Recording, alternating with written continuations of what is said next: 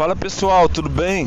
Olha só, eu queria em breve estar conversando aqui com vocês sobre a questão da igreja e a política. Nós sabemos que o Estado é laico, mas não é laicista. Só que parece que a igreja, para quem vê de fora, está se tornando um partido político, porque ela faz de tudo para eleger, ou às vezes até mesmo para poder tirar um presidente. A gente vê com estudos desde a época de Collor que o povo evangélico realmente tem uma força aqui no Brasil.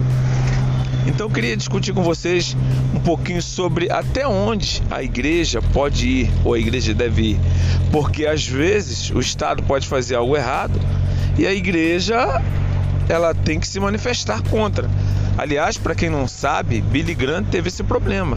Colou tanto com o Estado que certa vez o Estado começou a fazer coisas erradas e ele ficou calado.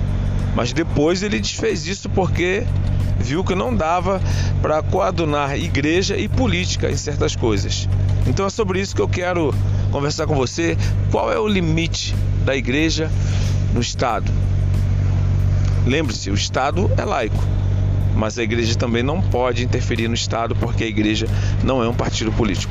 Eu aguardo você, em breve a gente vai estar marcando a data e aí eu queria a sua participação.